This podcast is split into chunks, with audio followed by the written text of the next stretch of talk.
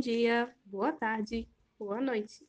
Estamos de volta com mais um episódio do nosso podcast Poetizando, que toda semana traz um estudante de graduação para analisar alguns poemas com a gente.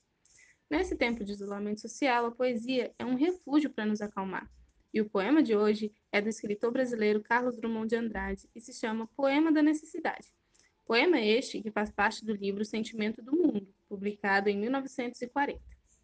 Convidamos para essa análise as estudantes de letras Gleice Rocha e Ruth Vitória. Sejam muito bem-vindas, meninas!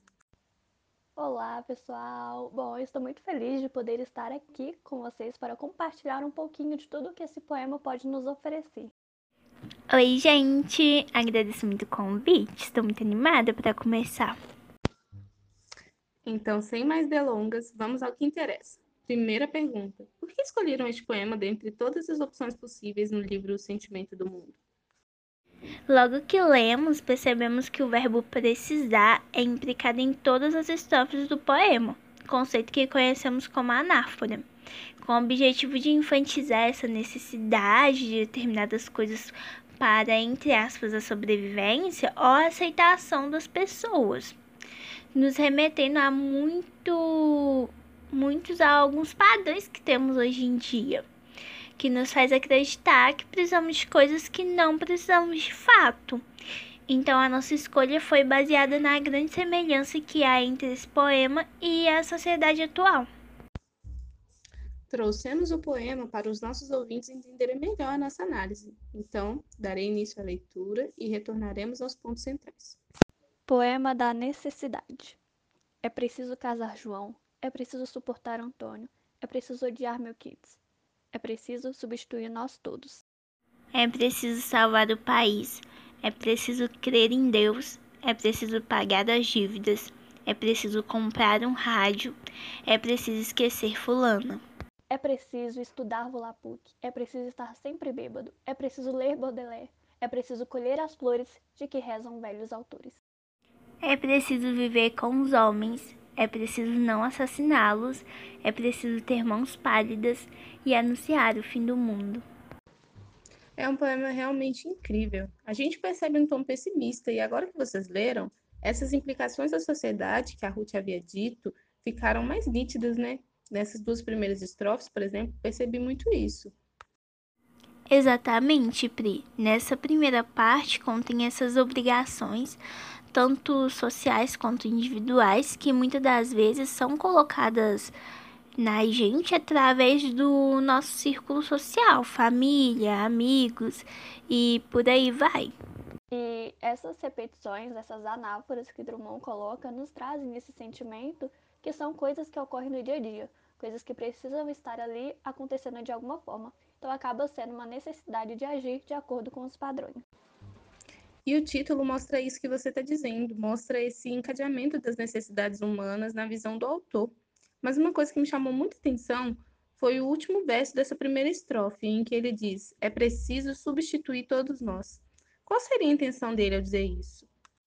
Durante os primeiros versos, quando ele enfatiza que é preciso, ele se coloca em uma situação de esforço, e essa substituição no último verso mostra um desejo de renovação daquela situação e talvez um sentimento de cansaço.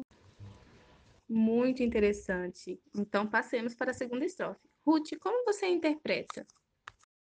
Enquanto na primeira estrofe ele fala das necessidades pessoais, na segunda as questões sociais é que são tratadas, como a nação, a religião. E bom, salvar o país, que é uma função social e política, pagar as dívidas, que se trata de responsabilidade consigo e com o outro, tendo em vista a ética e a moral. É, comprar um rádio, que é estar a par da tecnologia e também do consumo. É realmente a participação social ativa vista no poema.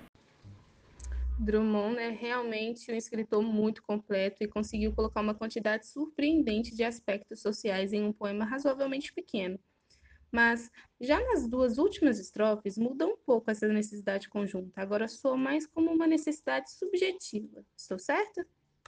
E é com essa mesma linha de pensamento social que ele escreve a terceira estrofe, quando cita Volapük, por exemplo, que foi uma língua criada em 1879 como uma língua auxiliar internacional, já não é mais algo que a sociedade está impondo, e sim algo que ele próprio considera importante e necessário, assim como a referência a Charles Baudelaire, que foi um poeta francês considerado um dos percussores do simbolismo e é reconhecido internacionalmente como fundador da tradição moderna em poesia, ou seja, alguém de muita relevância para o próprio Drummond.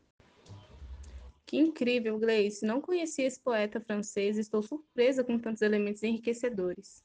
E para finalizar, vamos falar da última estrofe. Na última estrofe, assim como na anterior, ele ainda expressa as próprias necessidades, como a de homens portarem uns aos outros e não se assassinarem. O eu lírico também menciona a necessidade de anunciar o fim do mundo, com a possibilidade de, com a destruição deste, né? É, que é cheio de pressões e ausências, é, assim surgir um mundo melhor. Então, mesmo sendo escrito no período da Segunda Guerra Mundial, podemos considerá-lo um poema de esperança, no fim das contas. Estou muito feliz de vocês o terem escolhido e acrescentado tanto nas nossas percepções do mundo. Agradeço a presença de vocês, espero que possamos nos encontrar em breve para mais análises. Então é isso, pessoal. Na semana que vem estaremos de volta com mais um Poetizando.